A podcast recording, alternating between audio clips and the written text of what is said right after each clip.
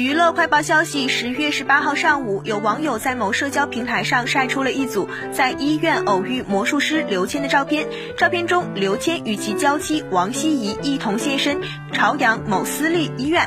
据网友描述，当天刘谦的身体似乎很不舒服，脚步虚弱，步伐很慢。王希怡则一路上都对老公体贴万分。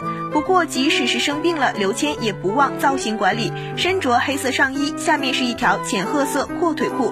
戴着帽子与口罩遮面，手里拎着一个大大的包。刘谦的妻子打扮的则比较休闲普通，穿着黑色外套与黑色长裤，还搭着一件白色的 T 恤，身高要足足比刘谦高出了一个头。